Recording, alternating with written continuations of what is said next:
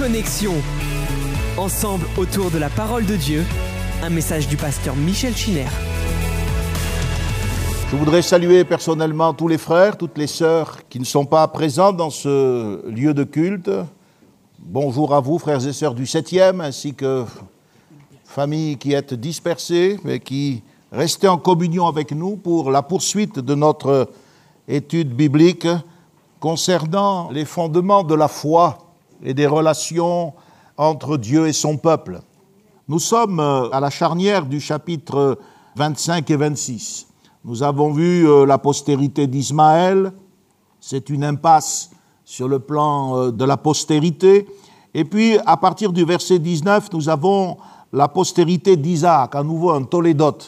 Tolédot, ce sont ces grandes sections du livre de la Genèse, la postérité d'Isaac, fils d'Abraham. Il est dit au verset 20, chapitre 25, Abraham engendra Isaac. Isaac était âgé de 40 ans quand il prit pour femme Rebecca, fille de Bethuel, l'araméen de Padan Aram, sœur de Laban, l'araméen. Isaac implora l'Éternel pour sa femme, car elle était stérile, et l'Éternel l'exauça. Rebecca, sa femme, devint enceinte. Les enfants se heurtaient dans son sein, et elle dit, S'il en est ainsi, pourquoi suis-je enceinte? Elle alla consulter l'Éternel, et l'Éternel lui dit, Deux nations sont dans ton ventre, et deux peuples se sépareront au sortir de tes entrailles.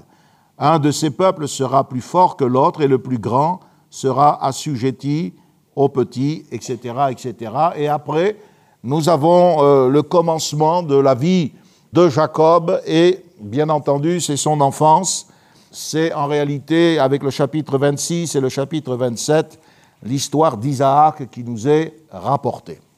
Abraham, Isaac et Jacob sont trois figures de l'élection divine. Et cette élection divine est une élection de type théocratique, c'est-à-dire qu'elle a en vue l'établissement du royaume de Dieu sur la terre. Le régime théocratique, comme le régime monarchique ou le régime démocratique, c'est un régime qui euh, dit bien ce qu'il veut dire, c'est Dieu, Théo, hein, qui exerce son pouvoir, son autorité. Donc Abraham, Isaac et Jacob sont trois figures de cette élection théocratique, c'est-à-dire une élection qui vise l'établissement du royaume de Dieu sur la terre.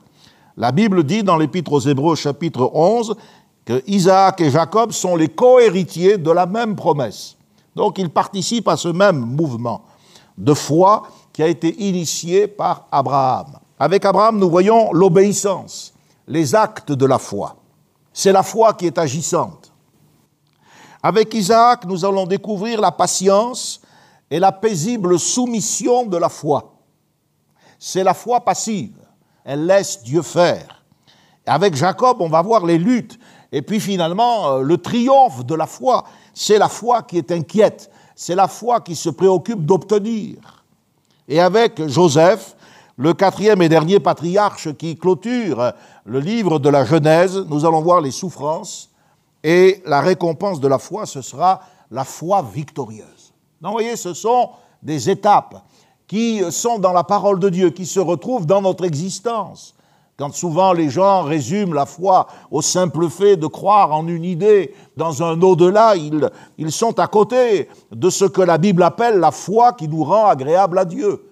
Car la foi, c'est pas qu'un mot, c'est une réalité qui s'inscrit dans tous les détails de notre vie. Elle est agissante, puis elle peut être passive, elle peut être inquiète, mais elle est victorieuse. Ce qui caractérise Isaac, premièrement, c'est sa naissance miraculeuse. Deuxièmement, c'est l'ordre qui a été donné à son père de le sacrifier. On s'en souvient, Genèse 22. Et troisièmement, c'est la transmission de la bénédiction patriarcale, car c'est le deuxième jalon. La bénédiction a été communiquée à Abraham directement par Dieu. Maintenant, Abraham, eh bien, euh, l'a communiquée à Isaac, et Isaac doit la communiquer maintenant à, quelqu'un d'autre. Et la transmission de cette bénédiction, il va transmettre malgré lui à Jacob, en croyant avoir affaire à Ésaü. Hein, tout le monde connaît le scénario. Cette transmission va se faire un peu malgré lui. Dans ces trois événements qui le caractérisent, la naissance, le sacrifice et la bénédiction, Isaac, c'est quelqu'un de passif. Donc la foi d'Isaac, c'est la foi dans ce qu'elle a de passif, lorsqu'elle attend. C'est Dieu qui œuvre souverainement, c'est Dieu qui dirige, qui coordonne les événements de son existence. Et tout au long de la vie d'Isaac, eh bien, euh, euh, si cet homme doit être reconnu comme étant fort, c'est parce qu'il saura se tenir tranquille, dans le calme, dans la confiance, ce sera sa force. Ce qui frappe chez le patriarche, c'est son comportement remarquablement patient. Isaac va être l'objet d'une grande bénédiction au chapitre 26. Le Seigneur va le bénir. Dieu va le bénir et la Bible nous dit que il sema dans ce pays, il recueillit cette année le centuple, car l'Éternel le bénit. Il devint riche, il alla s'enrichissant de plus en plus, jusqu'à ce qu'il devint fort riche. Et alors, les Philistins lui portèrent envie. Ça s'est produit parce que Isaac a obéi. Le début du chapitre 26 nous dit Il y eut une famine dans le pays, outre la première famine qui avait eu lieu du temps d'Abraham, son père. Donc c'est un pays où il y a régulièrement des famines. Et Isaac a été tenté de faire ce qu'avait déjà fait Abraham, c'est-à-dire de descendre en Égypte. Vous vous en souvenez. Mais Dieu lui dit, ne descends pas en Égypte. Chapitre 26, verset 1. Dieu lui dit, reste dans le pays où tu séjournes, et là je vais te bénir. Ce qui est remarquable, c'est que le Saint-Esprit n'explique pas la raison pour laquelle Dieu lui interdit de descendre en Égypte. J'aimerais vous dire que Dieu a toujours de bonnes raisons de nous interdire une direction, un plan, quelque chose que nous avons estimé bon pour nous. L'Esprit n'a pas jugé nécessaire de nous donner la raison. Nous sommes laissés sans explication, parce que justement, il y a des moments où la foi n'a pas besoin d'avoir une explication, une raison, elle se laisse faire. Il y a des circonstances comme celle-ci pendant lesquelles Dieu nous teste, sans rien nous expliquer, mais en nous demandant d'être en quelque sorte passif. Et Isaac l'a compris, et à partir de ce moment-là, Dieu l'a béni. Et ce qui est frappant, c'est que lorsqu'il devient l'objet de la jalousie des habitants du pays, eh bien, euh, on va voir Isaac ne jamais résister. Les puits sont bouchés, Abimelech va le renvoyer de son territoire, il y a des conflits autour des nouveaux puits qu'il creuse. Regardez, à partir euh, du verset 14 jusqu'au verset 25, euh, c'est le récit des luttes et des conflits qu'Isaac a eu à supporter. Ses droits sont violés, manifestement, car il y avait une alliance entre Abraham et les Philistins. Au chapitre 21 et au verset 23, c'est Abraham qui avait conclu cette alliance avec euh, Abimelech, et cette alliance portait sur les enfants et sur les petits-enfants. Donc justement, sur la génération d'Isaac, creuser un puits équivalait à posséder un titre de propriété sur la terre. Et boucher un puits était un acte de guerre. C'était ce qu'on appellerait aujourd'hui un casus belli. Si vous lisez dans le deuxième livre des rois, chapitre 3, verset 25, ou Ésaïe chapitre 15 verset 6, vous verrez que c'était une pratique recommandée en temps de guerre. La politique de la terre brûlée, on ne laissait rien aux adversaires, on bouchait les puits. D'ailleurs, les noms qui sont donnés au sujet de ces puits sont des témoignages de cette hostilité, de l'injustice qu'il subit. D'abord, il y en a un qui s'appelle euh, Ézek, qui signifie dispute, on passe là-dessus. Sitna. Sitna est important parce que ce mot est en rapport avec Satan en hébreu et il signifie justement l'adversaire, l'ennemi. Cela prouve qu'Isaac discernait derrière ces querelles de bergers, ces querelles de revendications au sujet de la propriété, il discernait l'origine de l'hostilité. Il y avait quelque chose de spirituel, de satanique, derrière cette violation des droits sur la terre. D'ailleurs, aujourd'hui, ça continue. Toutes les revendications, qu'elles partent de l'ONU, qu'elles partent du Hamas, des forces du Liban ou d'autres pays arabes, c'est exactement la même origine. Mais la promesse de la terre fait partie de la bénédiction promise à Abraham. Mais sur la direction du Seigneur, et à cause de ce tempérament pacifique, cette foi en quelque sorte passive, qu'est-ce qu'on voit? Isaac en train de lutter, de revendiquer, de... Non, Isaac se déplace et il se met au large. Réoboth, il finira par l'atteindre, c'est le puits dont le nom signifie espace suffisant. Là, Isaac a quitté la vallée de Guérard, c'est-à-dire il a quitté la région où les Philistins sont établis, et enfin, il dit eh bien, euh, nous allons prospérer dans le pays, car Dieu nous a maintenant mis au large. Cette douceur aimable d'Isaac, le fait également que son mariage soit monogamique. C'est le seul patriarche à être monogame. Ça indique euh, une progression dans la foi de type évangélique. Les patriarches sont en train de s'élever moralement par rapport à Abraham. C'est une nature aimable, tranquille. On sait que c'est un solitaire. Il a mis du temps à être consolé de la mort de sa mère, Sarah. C'est un contemplatif. Rebecca l'a rencontré dans les champs. Il était sorti pour méditer. Ces choses sont là dans l'Écriture pour nous permettre de, de, comprendre un peu la psychologie de ce personnage. Jamais on ne voit Isaac résister. Il va se laisser immoler par son père, chapitre 22. Il se laisse marier par Eliezer, chapitre 24. Il se laisse chasser par Abimelech, chapitre 26, verset 16.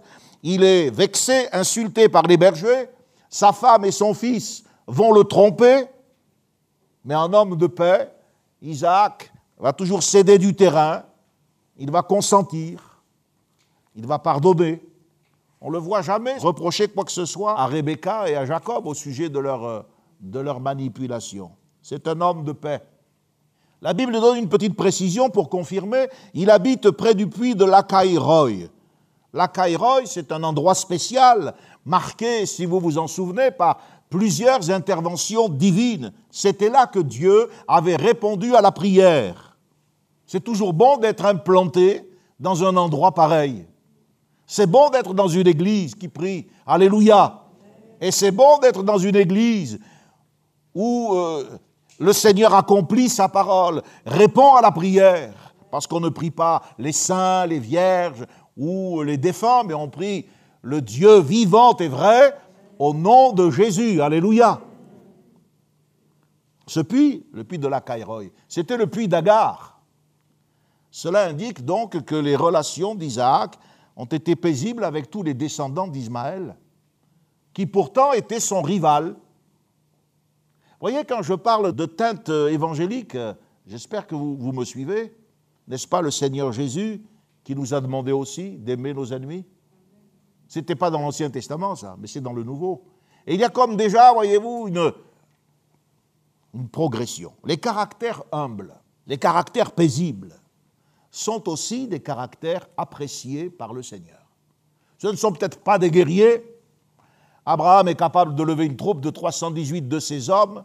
Il est capable de mettre une volée à quatre rois mésopotamiens, de prendre des décisions incroyablement fortes, comme le fait d'obéir alors qu'il ne sait pas encore que Dieu va l'arrêter et d'offrir son fils. Isaac, ce n'est pas du tout ce tempérament. Mais ce caractère âme ne doit pas être méprisé. Il ne doit pas être euh, Oh, il n'a pas la foi. Non, c'est une foi différente. La Bible dit tout cela à la foi desquels il a été rendu témoignage. Dieu a apprécié la foi de cet homme. L'obéissance, la tranquillité, l'endurance, à supporter les vexations. Il y a des tas de gens, ils ont une foi tout cassée, mais si vous leur marchez sur les pieds, il se vexent, il ne vous adresse plus la parole, il ne vous regarde pas. Mais Isaac, ce n'était pas ça. Tout ça, ça a débouché sur une vie richement bénie. Il faut quelquefois se poser des questions sur les racines qui empêchent la bénédiction de parvenir jusqu'à nous, comme ces racines qui peuvent boucher une source. Isaac, il cède, il accepte les revers, il passe par des expériences difficiles aussi, on va le voir, mais il garde sa foi en Dieu. Et je remarque que plus il va à reculons, parce que quand on analyse cette vie, on se dit, mais il avance pas, il recule, il recule. Mais plus il va à reculons, plus Dieu le bénit. Donc il y a des situations où il faut savoir céder, savoir laisser. Il sait se réconcilier. Par exemple, si vous regardez au verset 30 du chapitre 26, Abimelech le chasse. Mais ensuite, Abimelech se dit, aïe, il est plus puissant que nous, il vaut mieux s'en faire un allié. Et il revient vers Isaac. Qu'est-ce que fait Isaac? Qu'est-ce que vous auriez fait, vous? Peut-être vous auriez dit, ah, maintenant tu viens, maintenant ça t'intéresse. Maintenant, il leur fait un festin. Il fait un festin à ceux qui, qui l'ont chassé. C'est quand même remarquable. Vous faites un festin à vos amis, mais pas à vos ennemis. Ça lui a coûté cher, hein, un festin. Mais il l'a fait. Il n'en veut pas non plus, je le disais tout à l'heure, à Rebecca, pas une fois. On sent qu'il va la réprimander. Elle l'a quand même trompé avec Jacob, hein, au sujet de l'affaire de la bénédiction. C'est un homme qui a réalisé quelque chose, là, et il comprend. Donc toutes ces attitudes, qui ressemblent à des infirmités de caractère, des faiblesses de tempérament, voilà, ce qu'on dirait aujourd'hui. En fait, ce sont des expressions de la foi, d'une foi tranquille, passive. Il y a une retenue dans la personnalité d'Isaac qui fait que c'est ce qui marque, qui identifie sa foi. Je crois que c'est à Morija. Quand il a été attaché sur l'autel, il a regardé le ciel comme ça, il s'est dit maintenant ma dernière heure est venue. Je crois que c'est là à Morija qu'il a appris que laisser faire Dieu, même dans ce qu'il y a d'incompréhensible, ça conduirait à une, une issue glorieuse. Quand il a entendu la voix du ciel dire Ne porte pas la main sur l'enfant, et quand euh, son père lui dit Regarde le bélier, et que le bélier a été offert en sacrifice. Alors, la leçon s'est gravée en lui. Elle s'est gravée à jamais. Et c'est ça, cette leçon qui a fait que dans son cheminement de foi, eh bien, Isaac est un homme euh, marqué par, euh, par une apparente passivité, une foi qui laisse Dieu agir. Tu m'embêtes ici, je pourrais me battre pour résister, mais non. Et il se déplace. C'est un homme de paix qui cherche une alliance. Isaac, on, le sait et on l'a vu, c'est une figure de Christ qui a été mené comme un agneau, comme une brebis muette à la boucherie. Il n'a pas dit euh, à Abraham, son père, mais qu'est-ce que tu fais? Tu ne te rends pas compte? Il aurait pu dire, mais je suis le fils de la promesse. C'est aberrant, c'est illogique. Non, il a dit, mon père, il y a le feu, il y a le bois. D'ailleurs, c'est lui qui portait le bois, comme Christ qui s'est chargé de sa croix. Mais où est l'agneau? Quand son père lui a dit Dieu se pourvoira, Dieu verra lui-même pour l'agneau, c'est son affaire, Isaac n'a plus rien dit. Jacob a rendu témoignage de la piété d'Isaac en disant que Dieu c'est le Dieu d'Abraham, mais c'est aussi celui d'Isaac. Chapitre 31, 42. Jacob parlera de l'Éternel comme celui que craint Isaac. Celui que craint Isaac. Littéralement en hébreu, c'est la frayeur d'Isaac. 31, 42. Si je n'eusse pas eu pour moi le Dieu de mon père, le Dieu d'Abraham, celui que craint Isaac, tu m'aurais certainement renvoyé à vide. Dieu a vu ma souffrance et le travail de mes mains, et hier, il a prononcé son jugement. C'est Jacob qui discute avec euh, son beau-père. L'expression en hébreu, c'est la frayeur d'Isaac. Parce que, en effet, je crois qu'il y a eu deux moments où Isaac a eu peur. Je crois que le premier, ça a été, comme je viens de le dire, lorsqu'il a été immolé, sans être sacrifié, sans être mis à mort, mais c'est une véritable immolation sur euh, le Morija. Mais la seconde, ça a été lorsque il s'est rendu compte que ce n'était pas Ésaü, mais Jacob qu'il venait de bénir. Si vous avez lu le chapitre 27 et 28, que vous avancez un petit peu, à un moment donné, Ésaü revient de la chasse et il dit, mon père, voilà, je t'ai préparé le repas que tu m'as demandé. Isaac dit, mais alors qui c'est celui que je viens de bénir? Et il a été saisi d'une très violente, très violente émotion. Voyez? Donc, euh, c'est une expression qui dénote la, la peur. Il a été saisi d'une crainte qui l'a terrifié. Pourquoi? Parce qu'à ce moment-là, Isaac a compris qu'il avait essayé de contourner le plan de Dieu, de manipuler la volonté de Dieu. Vous savez, quand on lit l'histoire d'Isaac et de Jacob, la plupart des commentateurs sont très négatifs à l'égard de Rebecca et de Jacob. Ils disent, mais Jacob, d'abord, c'est le supplanteur, c'est le voleur. Rebecca l'a aidé à tromper son père. Mais en fait, si on regarde bien, à la lumière du chapitre 25 et du verset 23, qu'est-ce que Dieu dit à Rebecca? Il dit, mais dans ton sein, il y a deux nations. Le plus petit sera supérieur à l'aîné. Dieu donc donne la directive. Pensez bien que Rebecca a parlé de ça avec son mari, Isaac. Isaac le savait, mais avec le temps, eh bien, il a essayé de manipuler la décision divine. Avec le temps, il a essayé de contourner. Et tout simplement parce qu'avec le temps, euh, il s'était un peu ramolli. Et alors, il aimait bien manger, il aimait la bonne chair. Et justement, Ésaü, c'était un chasseur et il lui faisait du gibier. Alors il, se disait, c'est mon fils aîné, je mange bien avec lui, c'est un chasseur, il a perdu les pédales. Donc c'est vrai que Jacob euh, et Rebecca ne sont pas innocents pour autant, mais il ne faut pas trop forcer les traits. Isaac euh, avait perdu un petit peu la vision du plan de Dieu. Le plus petit sera au-dessus de l'aîné. Alors il a, il a eu peur. Il a failli bénir Ésaü. Il a failli transmettre la bénédiction patriarcale à un homme indigne. Parce qu'il nous a dit qu'Isaac était vieux, commençait à pleuvoir. Alors là, on a un sujet très intéressant, par exemple, la maladie. Hein, la maladie, la vieillesse. Est-ce que être malade, c'est forcément le signe de la réprobation divine? Non, non, non. On, peut être malade et vieillir parce que mais on vit dans un monde qui est déchu, qui est marqué par le péché. Mais euh, cette fatigue des yeux, c'est la preuve que Dieu mène toutes choses à bonne fin. Cela entrait dans son plan, parce que si Isaac avait vu clair, eh bien, il aurait peut-être béni Ésaü. Il fallait que l'intention d'Isaac, ce désir de bénir Ésaü ne se réalise pas. Il fallait que ce soit Jacob selon ce qui est écrit de toute éternité, j'ai aimé Jacob et j'ai haï Ésaü. Alors là, dans le chapitre 3, je crois, sur la préexistence et la prédestination, vous avez une explication que je ne veux pas reprendre. Mais à ce moment-là, Isaac donc a été effrayé. Plus tard, Jacob le sera aussi. Le soir où Jacob va avoir le songe de l'échelle, il va se réveiller, il dit que ce lieu est redoutable c'est ici la maison de Dieu, c'est la porte des cieux, et moi, je ne le savais pas.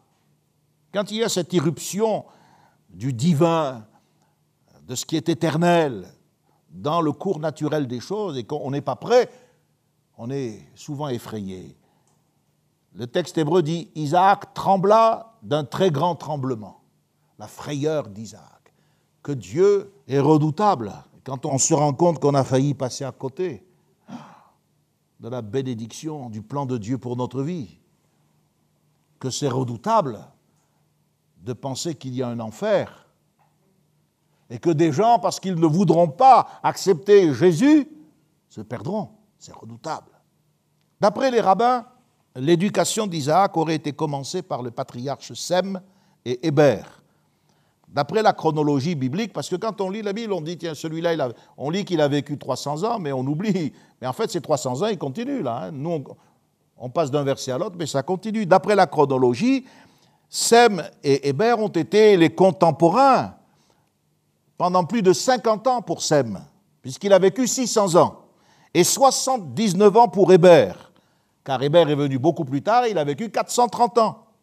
Donc, euh, quand il est dit, par exemple, on le verra plus tard, Jacob était un homme tranquille qui demeurait sous les tentes, qu'est-ce que nous comprenons?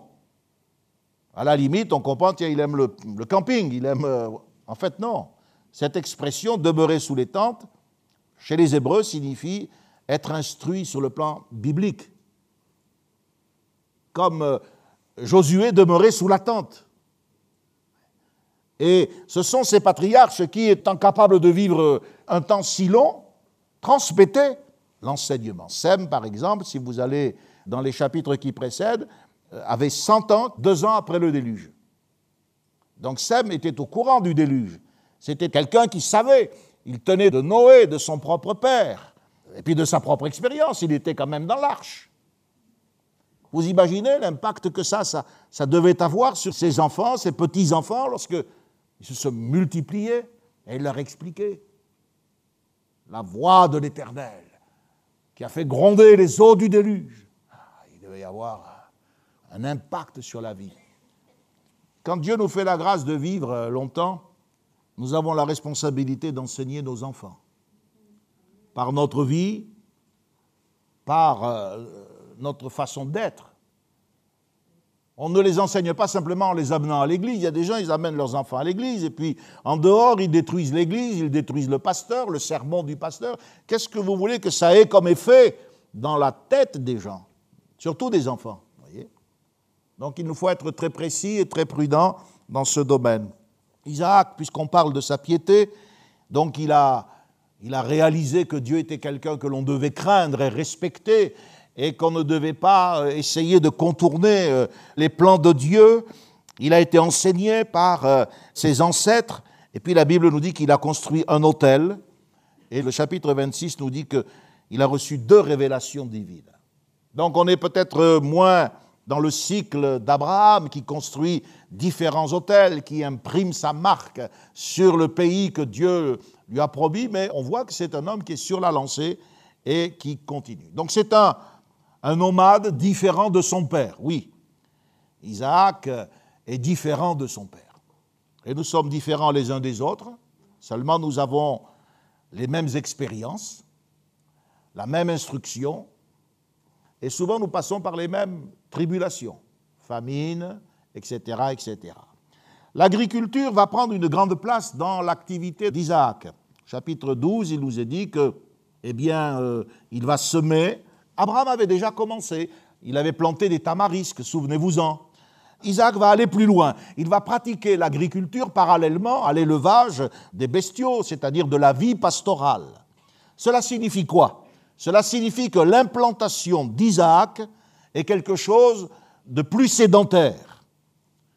Isaac imprime une marque dans la durée. alors qu'Abraham passait, parcourait le pays, Isaac ça commence à être vraiment à eux, ce pays. Les sols sont riches. Je pense que l'expérience de la famine l'oblige à se diversifier. Donc il faut euh, trouver autre chose. Et puisque les sols sont riches, eh bien, on va faire pousser euh, du blé, on va faire pousser euh, de l'orge, on va faire pousser je ne sais trop quoi, mais Dieu le bénit. Il nous est dit, cette année-là, il recueillit le centuple, car l'Éternel le bénit. Le centuple, ça signifie, ça représente un gros volume. Hein. C'est un retour important sur l'investissement. Pourquoi? Parce que justement, comme je l'ai dit, Dieu l'a arrêté en lui disant de ne pas descendre en Égypte. Et sans lui donner d'explication, sans justifier ce refus, eh bien, euh, Dieu a vu qu'Isaac obéissait. Dieu se soucie de notre habitat. Dieu se soucie de notre implantation. Regardez Abraham. Abraham est descendu en Égypte. Et on sait très bien ce qu'il a ramené d'Égypte. Regardez Jacob. Jacob va passer les dernières années de sa vie en Égypte et Jacob va mourir en Égypte. Mais Isaac, lui, ne doit pas y descendre. Chacun est conduit selon des besoins particuliers. Abraham recevra l'ordre de partir, Isaac celui de rester, et Dieu nous apprend qu'il peut nous faire vivre au milieu de la famine. Et Dieu nous apprend qu'il peut nous bénir et que le peu que nous mettons en terre peut rapporter au centuple. Alors il va s'installer à Beersheba, au puits que son père Abraham avait creusé, et c'est là que Dieu va lui apparaître dans la nuit. Et c'est là que Dieu lui renouvelle ses promesses. Des fois, notre vie est un peu stérile, la famine n'est pas que dans le pays, elle est dans notre âme. On se demande, mais pourquoi? Mais est-ce que nous obéissons? Je pense qu'il y a beaucoup de chrétiens qui forcent la main au Seigneur, qui discutent, on appelle ça de l'intercession, mais attendez, il faut être honnête aussi. Et Dieu lui apparaît dans la nuit, Dieu le rafraîchit, le renouvelle, il va bientôt être entouré d'ennemis, il va avoir de, l'opposition, mais qu'est-ce que Dieu lui dit? Verset 3, chapitre 26, Je serai avec toi et je te bénirai. Et Dieu dit, Je tiendrai le serment que j'ai fait à Abraham, ton père. Quel encouragement. Mettez-vous à la place d'Isaac. Vous êtes en train d'entendre la même voix de Dieu. Oh, c'est pas dans la nuit, c'est pas dans un songe, mais c'est par le Saint-Esprit. Dieu vous garantit sa présence. Dieu garantit l'accomplissement fidèle de ses promesses. Je tiendrai le serment. C'est comme si Dieu lui faisait un legs inépuisable. Une richesse qui ne se tarira jamais. Est-ce que je rêve ou est-ce que c'est bien dans notre Bible, à nous, modernes, qu'il est écrit, si Dieu est pour nous, qui sera contre nous? Comment ne nous donnera-t-il pas aussi toutes choses avec lui Mais dans toutes ces choses, nous sommes plus que vainqueurs par celui qui nous a aimés. Alléluia. Voyez, de la même manière qu'Isaac a reçu cette révélation, ce renouvellement de la promesse divine, nous devons recevoir la parole de Dieu. Voilà pourquoi le Saint-Esprit doit être sur le prédicateur, mais il doit être sur les auditeurs, pour que nous ayons la foi. Le prédicateur doit avoir la foi pour proclamer. Et celui qui est là comme un auditeur doit avoir la foi pour réceptionner, pour dire je le crois Seigneur. Si Dieu est pour nous, qui sera contre nous? Comment est-ce possible d'imaginer que Dieu ne nous donnera pas toutes choses avec lui? Lui qui n'a pas hésité à sacrifier son propre fils. Lorsque Jacob fuira en Mésopotamie, l'histoire de ces hommes est forcément liée. Je suis obligé d'aller et de revenir de l'un à l'autre. Suivez donc bien. Lorsque Jacob fuira en Mésopotamie, Dieu lui promettra sa présence. Et au chapitre 28 et au verset 15, il est dit, Voici, je suis moi-même avec toi. Je te garderai partout où tu iras, et je te ramènerai dans ce territoire, car je ne t'abandonnerai pas avant d'avoir accompli ce que je dis la promesse de Dieu. Je suis moi-même avec toi. Pas un ange, pas un envoyé céleste, mais moi-même. Je te garderai.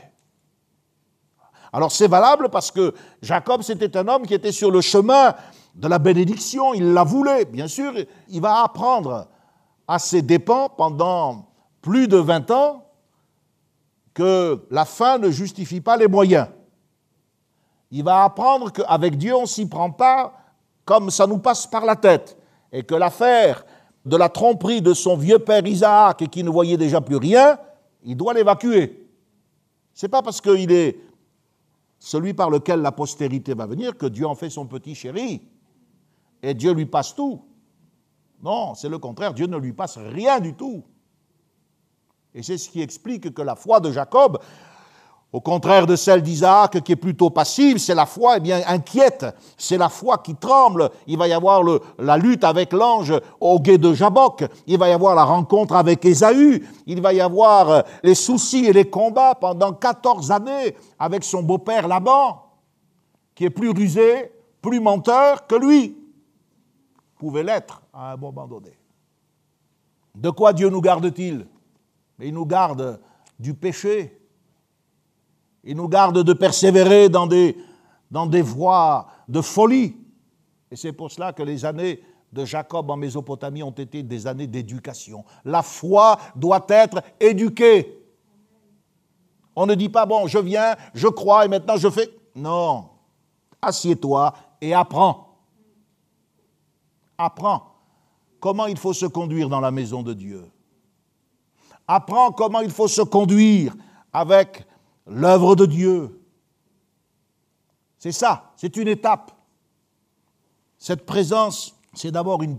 Je serai avec toi, c'est quand même la promesse la plus, la plus importante. C'est Dieu qui dit je serai avec toi. C'est une promesse qui nous apporte un repos divin. Il est écrit dans l'Exode chapitre 33 verset 14, notez ça. L'Éternel répondit, je marcherai moi-même avec toi et je te donnerai du repos. Dieu, c'est un Dieu qui marche. Il ne court pas, il ne se précipite pas ah, dans toutes les affaires et, après on n'a pas de paix. Euh, le mariage, au départ, c'était une gondole merveilleuse et quatre matins après, c'est une galère, on s'en sort plus. Ben oui, mais il fallait marcher avec Dieu. Il fallait écouter. Et il fallait surtout réaliser que quand Dieu nous ôte sa paix, ce n'est pas pour rien c'est le témoignage qui ne marche plus avec nous. Donc il vaut mieux s'arrêter dire Seigneur, tu es où? Et dire, Seigneur, j'ai besoin de ton repos. Marche toi-même avec moi. C'est une présence qui est également source de courage pour les combats de l'existence. Dieu sait très bien que l'existence que nous sommes appelés à traverser n'est pas un long fleuve tranquille. Alors écoutez ce qu'il dit au Deutéronome, chapitre 20, verset 1er. Lorsque tu sortiras pour combattre tes ennemis, et que tu verras des chevaux, des chars, et un peuple plus nombreux que toi, tu ne les craindras pas, car l'Éternel, ton Dieu, est avec toi. Alors aujourd'hui, ce n'est pas les chevaux, ce n'est pas les chars. Non, qu'est-ce que c'est? Ben, Ce sont les factures, ce sont les impôts, ce sont les contrariétés, ce sont les dégâts, les revers. C'est la maladie, c'est l'infirmité. Lorsque tu verras toutes ces choses, l'Éternel, ton Dieu, est avec toi, te donnera la victoire. Vous comprenez ça? C'est une présence qui réconforte dans les temps d'épreuve. Ésaïe 43, 2. Si tu traverses les eaux, je serai avec toi. Les fleuves ne te submergeront point. Si tu marches dans le feu, tu ne te brûleras pas et la flamme ne t'embrasera pas. Quand vous avez le choix entre être noyé ou être rôti, vous ne savez pas dans quel sens il faut aller, hein? Ben, Dieu dit, ben, la flamme ne t'embrasera pas et l'eau ne t'inondera pas, parce que je serai avec toi, une présence qui réconforte. Et puis c'est aussi une présence qui est promise aux plus petites assemblées. Et moi, Dieu m'a donné de revenir sur ces notes cette semaine. Il y a des gens qui nous ont quittés, ça m'a attristé en tant que berger. Je me suis rappelé, là où deux ou trois sont assemblés en mon nom, je suis au milieu d'eux. Vous savez, quand Dieu dit je serai avec toi, c'est important. Ça veut dire je serai avec toi dans tes combats, ça veut dire je serai avec toi. Si tu marches avec moi, tu auras le repos, tu auras la paix, tu seras approuvé. Mais lorsque les gens t'abandonneront et que tu te retrouveras deux ou trois, ben, je serai là aussi là. Et puis c'est une présence qui est permanente jusqu'à la fin du monde. Voici, je suis avec vous jusqu'à la fin du monde. Quand on a des revers en évangélisation, parce que cette promesse est adressée aux évangélistes, allez par tout le monde, faites de toutes les nations des disciples, baptisez-les au nom du Père, du Fils et du Saint-Esprit.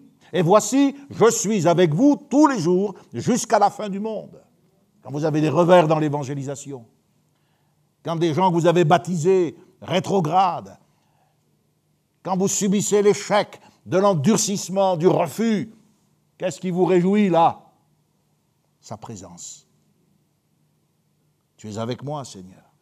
Il ne s'est pas converti, ou alors il a renié la foi, ou alors il a abandonné le peuple de Dieu. Mais toi, Seigneur, tu ne m'abandonnes pas. Voyez, dès le commencement de la relation de Dieu avec l'humanité, Dieu fait entendre, Dieu fait comprendre déjà qu'un jour, eh bien, son plan, ce sera d'habiter au milieu des hommes. Dans le Lévitique, il est dit au chapitre 26, versets 11 et 12, J'établirai ma demeure au milieu de vous, je marcherai au milieu de vous, je serai votre Dieu et vous serez mon peuple. Donc Dieu l'annonce déjà. En disant je serai avec toi, eh bien il dit mais je serai avec vous. Et en leur disant à eux je serai avec vous et j'établirai mon tabernacle, il nous dit là où deux ou trois sont assemblés en mon nom, je suis au milieu d'eux. Alléluia. Nous croyons à la présence du Seigneur. Est-ce que cette présence, cette promesse, est-ce que c'est quelque chose d'inconditionnel? Vous savez, il y a beaucoup de gens aujourd'hui, malheureusement, qui interprètent la parole de Dieu à leur convenance, se rassurent, ils, font un méli-mélo. C'est pour ça que c'est bon aussi d'avoir le contexte des Écritures. Parce qu'un texte pris comme ça hors de son contexte, ben c'est souvent, comme quelqu'un l'a dit, un prétexte pour justifier, essayer de justifier quelque chose qui n'est pas justifiable. Il y a beaucoup de gens qui se rassurent et qui pensent que, bon, Dieu l'a dit, alors Dieu a dit, je serai avec moi. J'ai entendu ce matin le pasteur dire ça, il est avec moi. Mais attendez, dans 2 Chroniques, chapitre 15, verset 2, il est dit, Dieu est avec vous quand vous êtes avec lui. Dans Hébreux 10, 38, il est question de ceux qui... Nous ne sommes pas de ceux qui se retirent quand on se retire, Dieu n'est pas avec nous. Qu'est-ce que Dieu fait? Regardez le chapitre 26. Regardez le verset 5. Dieu va citer l'obéissance d'Abraham. Et il dit, parce qu'Abraham a obéi à ma voix et qu'il a observé mes ordres, mes commandements, mes statuts et mes lois. Voilà la raison pour laquelle Dieu dit, je serai avec toi. Parce que, ici on renoue avec le thème de la voix de Dieu. Il a obéi à ma voix. Qu'est-ce que c'est qu'obéir? Comment je traduis le verbe obéir dans ma vie? Parce qu'après tout, c'est ça le but de l'étude, ce n'est pas d'amasser des connaissances, bien que la foi a besoin de connaître. Sinon, elle va imaginer. Et elle a besoin de connaître de manière juste. Mais ensuite, la foi doit traduire. La variété des expressions, voix, commandement, statut, loi, c'est présent dans la Bible pour indiquer avec quelle exactitude, avec quelle précision Abraham obéissait. Bien sûr, il ne s'agit pas de mériter par son obéissance quoi que ce soit, non. Mais il s'agit de répondre avec foi et amour aux directives du Seigneur. Je crois que nous ne sommes pas assez précis dans notre obéissance avec le Seigneur. Nous avons fait un package le jour du baptême. Mais nous devons obéir dans notre vie célibataire, dans notre recherche sentimentale, dans notre vie de couple, dans le pastorat, dans le ministère. L'obéissance doit être particulièrement surveillée. Dès que nous avons une responsabilité dans l'Église, nous devons être obéissants. Il y a quatre points qui sont déclinés. Il a observé mes ordres, c'est-à-dire euh, la grande commission, la grande direction qui lui avait été euh, fixée. Va-t'en de ton pays, quitte ta maison. Dieu n'a pas dit ça à tout le monde, mais il a dit qu'à Abraham, il a obéi. C'est un appel particulier. Mes commandements, ce sont les ordres express, occasionnels. Il y en a eu dans une vie qui s'est étalée sur 175 ans. Notamment, offre ton fils, ton unique. Abraham a obéi. Mes statuts. Les statuts, ce sont les prescriptions en rapport avec le culte, la législation cultuelle, ce qu'on peut faire et ce qu'on ne peut pas faire dans le culte. Aujourd'hui, tout le monde s'en fiche. On a commencé avec des drapeaux, on a cru que c'était une lingerie, maintenant c'est une ménagerie, ça saute, ça crie, mais l'Église n'est plus la Vierge, fidèle que le Seigneur désire. Vous l'avez remarqué, mais on va peut-être revenir un de ces dimanches sur Rebecca. Mais il nous est dit qu'elle était, elle était vierge et aucun homme ne l'avait connue. Ça s'appelle comment ça en bon français? Ça s'appelle une redondance. Pourquoi le Saint-Esprit dit vierge et aucun homme ne l'avait connue? Car l'un sous-entend l'autre. Eh bien parce qu'on ne doit pas simplement avoir la réputation, il faut l'être en réalité. Et c'est ce que était Rebecca. N'avait pas la réputation d'être une jeune fille, elle l'était réellement. Et nous ne devons pas avoir simplement la réputation d'être l'Église du Seigneur, de façon dénominationnelle. Nous devons l'être en réalité c'est-à-dire en obéissant, en étant fidèle. Pourquoi je ne fais pas comme tout le monde Pourquoi je ne suis pas comme ça? Mais parce que justement, je m'applique, d'après la lumière qui m'a été donnée, à ce que la parole de Dieu dit. Mes lois, les lois, ce sont les doctrines en rapport avec la foi. Alors vous allez me dire, mais pasteur Chiner, est-ce que ça signifie qu'on est parfait, euh, on doit être parfait? Mais pas du tout, pas du tout. On, a bien vu que le comportement de ces patriarches n'est pas parfait. Et on va voir qu'avec Isaac, il ne l'est pas non plus. Et avec Jacob, non plus.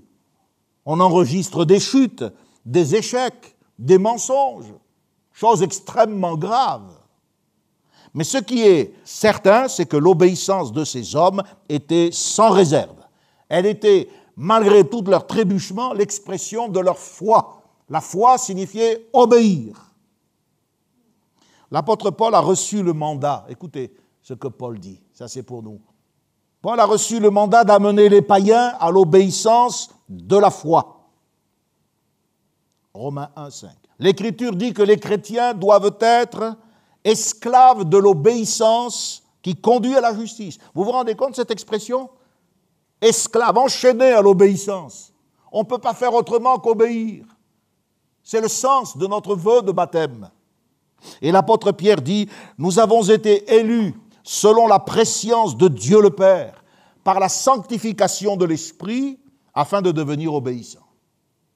C'est pour ça que le Seigneur Jésus cite la foi de ces gens en exemple. C'est par la foi qu'Isaac a béni Jacob et Ésaü en vue des choses à venir. Et plus loin, il nous est dit dans l'Épître aux Hébreux, tout cela à la foi desquels il a été rendu témoignage. Dieu rend témoignage à cette foi. Il ne dit pas, il est parfait. Il ne justifie pas non plus ses imperfections en disant, mais c'est mon petit chéri, je l'ai élu, lui, c'est la famille. Alors on, va laisser passer. Non, il dit, tu vas apprendre. Tu vas apprendre ce que c'est que de me craindre, de me respecter. Tu descends en Égypte, mais tu verras ce que ça va te rapporter. Maintenant, ta famille, elle est divisée. Ben, ben oui, tu l'as cherchée. Elle t'a quitté. Mais pourquoi tu as épousé cet inconverti? Alors que le Saint-Esprit nous dit que le mariage doit se faire dans le Seigneur. Tu souffres. Mais je n'ai pas été avec toi dans cette affaire. Tu as décidé tout seul cette association. Alors que l'Écriture dit ne vous mettez pas avec les infidèles sous un joug étranger. Quelle a été ta motivation? Gagner plus d'argent? Est-ce que ça t'est venu à l'esprit d'en donner aussi plus au Seigneur? Ton égoïsme, ton avarice ta convoitise se retourne contre toi. Voyez, la foi passive, c'est quand même une foi qui nous met en sécurité. Il y a des moments où Dieu m'a rendu passif, où il m'a infligé des contraintes physiques, où je ne pouvais plus faire comme avant ce que j'aurais pu faire. Mais je pense que j'ai peut-être appris là aussi autant que quand j'avais la foi conquérante d'un Abraham, qui construisaient des hôtels. Et on apprend beaucoup quand on accepte de laisser Dieu aux commandes. Isaac va user de dissimulation. On est étonné de voir qu'avec des années, des dizaines d'années hein, de différence, Abraham est mort depuis longtemps, eh bien, il reproduit pratiquement les mêmes péchés, hein, les péchés de famille. Il va user de dissimulation comme son père Abraham.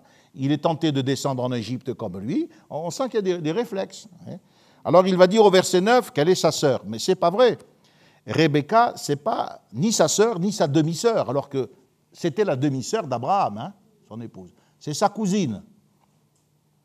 Donc il y a des reproches, évidemment. Le Seigneur, des fois, se sert des inconvertis pour nous mettre une bonne taloche.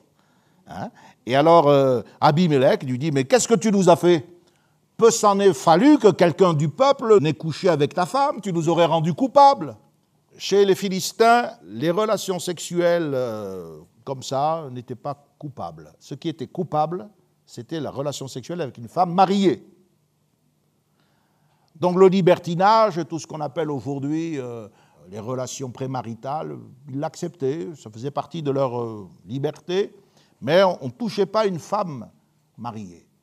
Et donc Abimelech, il, dit, mais oulala, mais qu'est-ce que tu nous as fait? Alors cet Abimelech, certains m'ont posé la question, est-ce que c'est le même que celui du temps d'Abraham? Non, ce n'est pas forcément le même. Abimelech, c'est un titre que euh, portaient les rois philistins, un peu comme les empereurs se sont appelés César par la suite. Il y a eu un César, le premier, Julius. Et puis il y a eu après les Césars, hein, César Auguste et César, voilà. Si vous voulez la preuve de ce que j'avance, eh bien faites votre étude biblique, allez dans 1 Samuel chapitre 21, verset 11, là vous allez voir que le roi de Gath, Gath c'est en, pays philistin, le roi des Philistins s'appelle Akish. Maintenant, allez dans le psaume 34, verset 1, où le Saint-Esprit relate le même événement, et ce même événement est rapporté à un homme qui s'appelle Abimelech. Abimelech, ce n'est pas un nom, c'est un titre, d'accord? Donc cet Abimelech, c'est le nouveau roi des Philistins. Par contre, par contre, la manière dont il parle à Isaac montre qu'il est au courant de ce qui s'est passé du temps de l'autre Abimelech, et il est au courant de ce qui est arrivé à l'époque où Abraham a menti. Il sait que toute la maison royale a été frappée de stérilité. C'était dans les annales. Il savait qu'on ne jouait pas avec les enfants d'Israël. Et alors il lui a sorti ça. Le mensonge d'Isaac a été découvert. Isaac use de dissimulation. Rebecca est sa cousine, n'est pas sa demi-sœur, elle est sa femme. Elle n'a pas été enlevée pour euh, être mise dans un harem. Il n'y a pas eu de, de révélation nocturne comme pour le cas d'Abraham. Parce que Dieu, il est souverain. Comment ça s'est passé? Ça s'est passé très naturellement. Il nous a dit qu'un jour, Abimelech, il n'avait rien à faire, comme tous ces monarques orientaux, il a regardé par la fenêtre et il a vu que Isaac plaisantait, c'est ce que dit notre version, avec beaucoup de pudeur, plaisantait avec Rebecca. Et il en a conclu que c'était sa femme. Donc il faut comprendre deux choses ici, c'est que les, les, fenêtres, ce sont en fait des treillis en forme de moucharabier, vous savez, comme au Maroc, comme dans ces pays du Sud, où on peut voir sans être vu. Hein.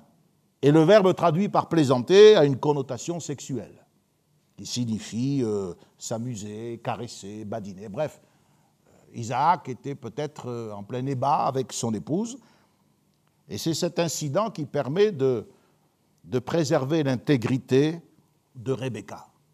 Le monarque a vu ça, et il a dit, mais c'est pas possible, c'est sa femme. Ah, il a convoqué, et heureusement, il a dit que celui qui touche cette femme, il sera mis à mort. Il n'avait pas envie de recevoir de Dieu la plaie qui avait frappé euh, en son temps la maison de son prédécesseur. Nous allons terminer au chapitre 27, on va regarder au verset premier. Il est dit Isaac devenait vieux, ses yeux s'étaient affaiblis au point qu'il ne voyait plus. Alors il appela son fils aîné. Il lui dit Mon fils, il dit Voici donc, je suis vieux, je ne connais pas le jour de ma mort. Maintenant donc, je te prie, prends tes armes, ton carquois, ton arc, et va dans les champs et chasse-moi du gibier. Et fais-moi un mets comme j'aime, etc. Apporte-le-moi à manger afin que mon âme te bénisse avant que je meure. Donc on sent que Isaac est angoissé à l'idée de la mort.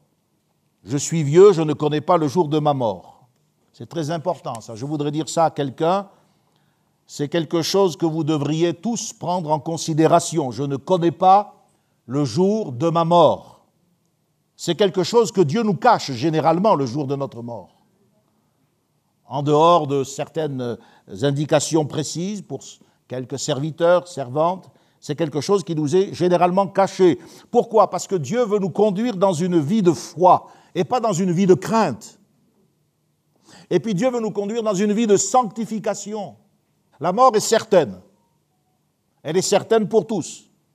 Mais on ne sait pas quelle sera son heure. Donc nous devons être vigilants, nous devons être toujours prêts et pas en train de nous préparer. Vous savez, comme certaines personnes qui disent, vous êtes là avec la montre, je suis en train de me préparer, et ça prend deux heures. Non, il faut être prêt. Il faut être prêt. Les vierges folles étaient en train de se préparer, d'aller chercher de l'huile à droite et à gauche, mais elles n'étaient pas prêtes.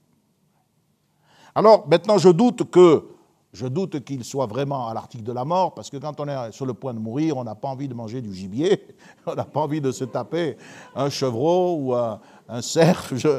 En fait, euh, il devenait vieux, quoi. Il ne savait plus où il était, quoi. En fait, je, pense que Isaac, là, à cette époque, il a plus de 135 ans quand même. Hein. La mort d'Ismaël, son frère aîné, est survenue à 137 ans. C'est ce que dit la Bible. On l'a lu, à 137 ans. Alors, est-ce que c'est cette idée qui euh, lui a donné euh, la crainte que bientôt son heure allait aussi venir En tout cas, si vous regardez le chapitre 35 et le verset 29 du livre de la Genèse, vous apprenez que Isaac va vivre 43 ans de plus. Comme quoi, des fois, vous avez tort de vous faire du souci. J'en ai vu qui pensaient mourir. Je me souviens d'une dame qui tout le temps me disait, m'appelait, elle m'appelait des fois 20 fois par jour, et elle me disait, donc il fallait que je vienne, évidemment. Frère, je vais mourir, frère, le Seigneur vient me chercher, et je vais partir avec le Seigneur. Et un jour, j'avoue que n'étant pas un ange, au bout de plusieurs mois de ce régime, j'ai dit écoutez, alors il y avait une pile de médicaments sur sa, pharmacie, sur sa table de chevet, et je voyais bien qu'elle ne voulait pas mourir, parce que quand on, veut mourir, on n'a pas une, pharmacie ambulante, voilà. Mais un jour, donc, ça a été la foi de trop, alors je, lui ai dit écoutez, sœur, je vais vous imposer les mains, et cet après-midi, c'est réglé, vous allez mourir. Oh, frère, ne faites surtout pas ça. Ne faites surtout pas ça. Donc, euh, il y a des gens qui croient mourir ou qui veulent mourir, et ce n'est pas tout à fait vrai, Isaac. Quand on est sur le point de mourir, on n'a pas un appétit pareil, on n'a pas trop faim. En fait, euh, je me rends compte que l'attitude d'Isaac, c'est ce qui a déjà, voyez-vous, amorcé la goinfrerie d'Ésaü. Et la Bible parle de ces gens qui ont pour Dieu leur ventre, qui ne pensent qu'aux choses de la terre et qui mettent leur gloire dans ce qui fait leur honte. Mais c'est sûr que si Isaac n'avait pas eu les yeux aussi affaiblis et puis la conscience aussi affaiblie, il aurait déjà vu qu'Ésaü n'était pas l'homme à qui il fallait transmettre la bénédiction. Ésaü s'était déjà marié avec des, des Cananéennes, ça ne lui avait pas ouvert les yeux. Ésaü. C'était un, jouisseur, un homme qui aimait la bonne chair, voyez. Ce n'était pas un homme spirituel. Il avait vendu déjà son droit d'aînesse, voyez. Et euh, soit Isaac n'a pas été mis au courant de la transaction, soit ça lui avait semblé peu important. Comme quoi, il faut être passif dans la foi, mais pas passif dans la vie de l'esprit. Hein. Il ne faut pas se laisser endormir, il ne faut pas se laisser aller. Voilà pourquoi ces choses sont écrites dès le commencement pour nous servir d'avertissement. Que Dieu nous bénisse et que le Seigneur nous accorde sa grâce, nous prions. Seigneur, merci pour l'exemple d'Isaac, merci pour cet homme euh, différent d'Abraham qui a été néanmoins béni à cause de sa foi. Aide-nous à être, Seigneur, euh, des gens de foi, des gens avec lesquels tu marcheras, des gens que tu conduiras, des gens que tu euh, béniras dans les combats de la vie, malgré leurs imperfections, malgré tout ce qui doit encore être amélioré. Tu aimes la foi, tu te plais à être au contact de ceux qui t'obéissent et qui croient ta parole. Fais de nous, Seigneur, un peuple de foi, un peuple d'hommes et de femmes obéissants, afin que nous puissions bénéficier de ta grâce et de ta protection. Merci pour ta parole, qu'elle fortifie notre cœur, qu'elle nous aide, qu'elle nous rende intelligents et humbles devant toi. Nous te prions au nom de Jésus de sanctifier nos vies et de glorifier ton nom en chacun de nous. Amen. Amen. Gloire à Dieu. Connexion. Ensemble autour de la parole de Dieu. Un message du pasteur Michel Chiner.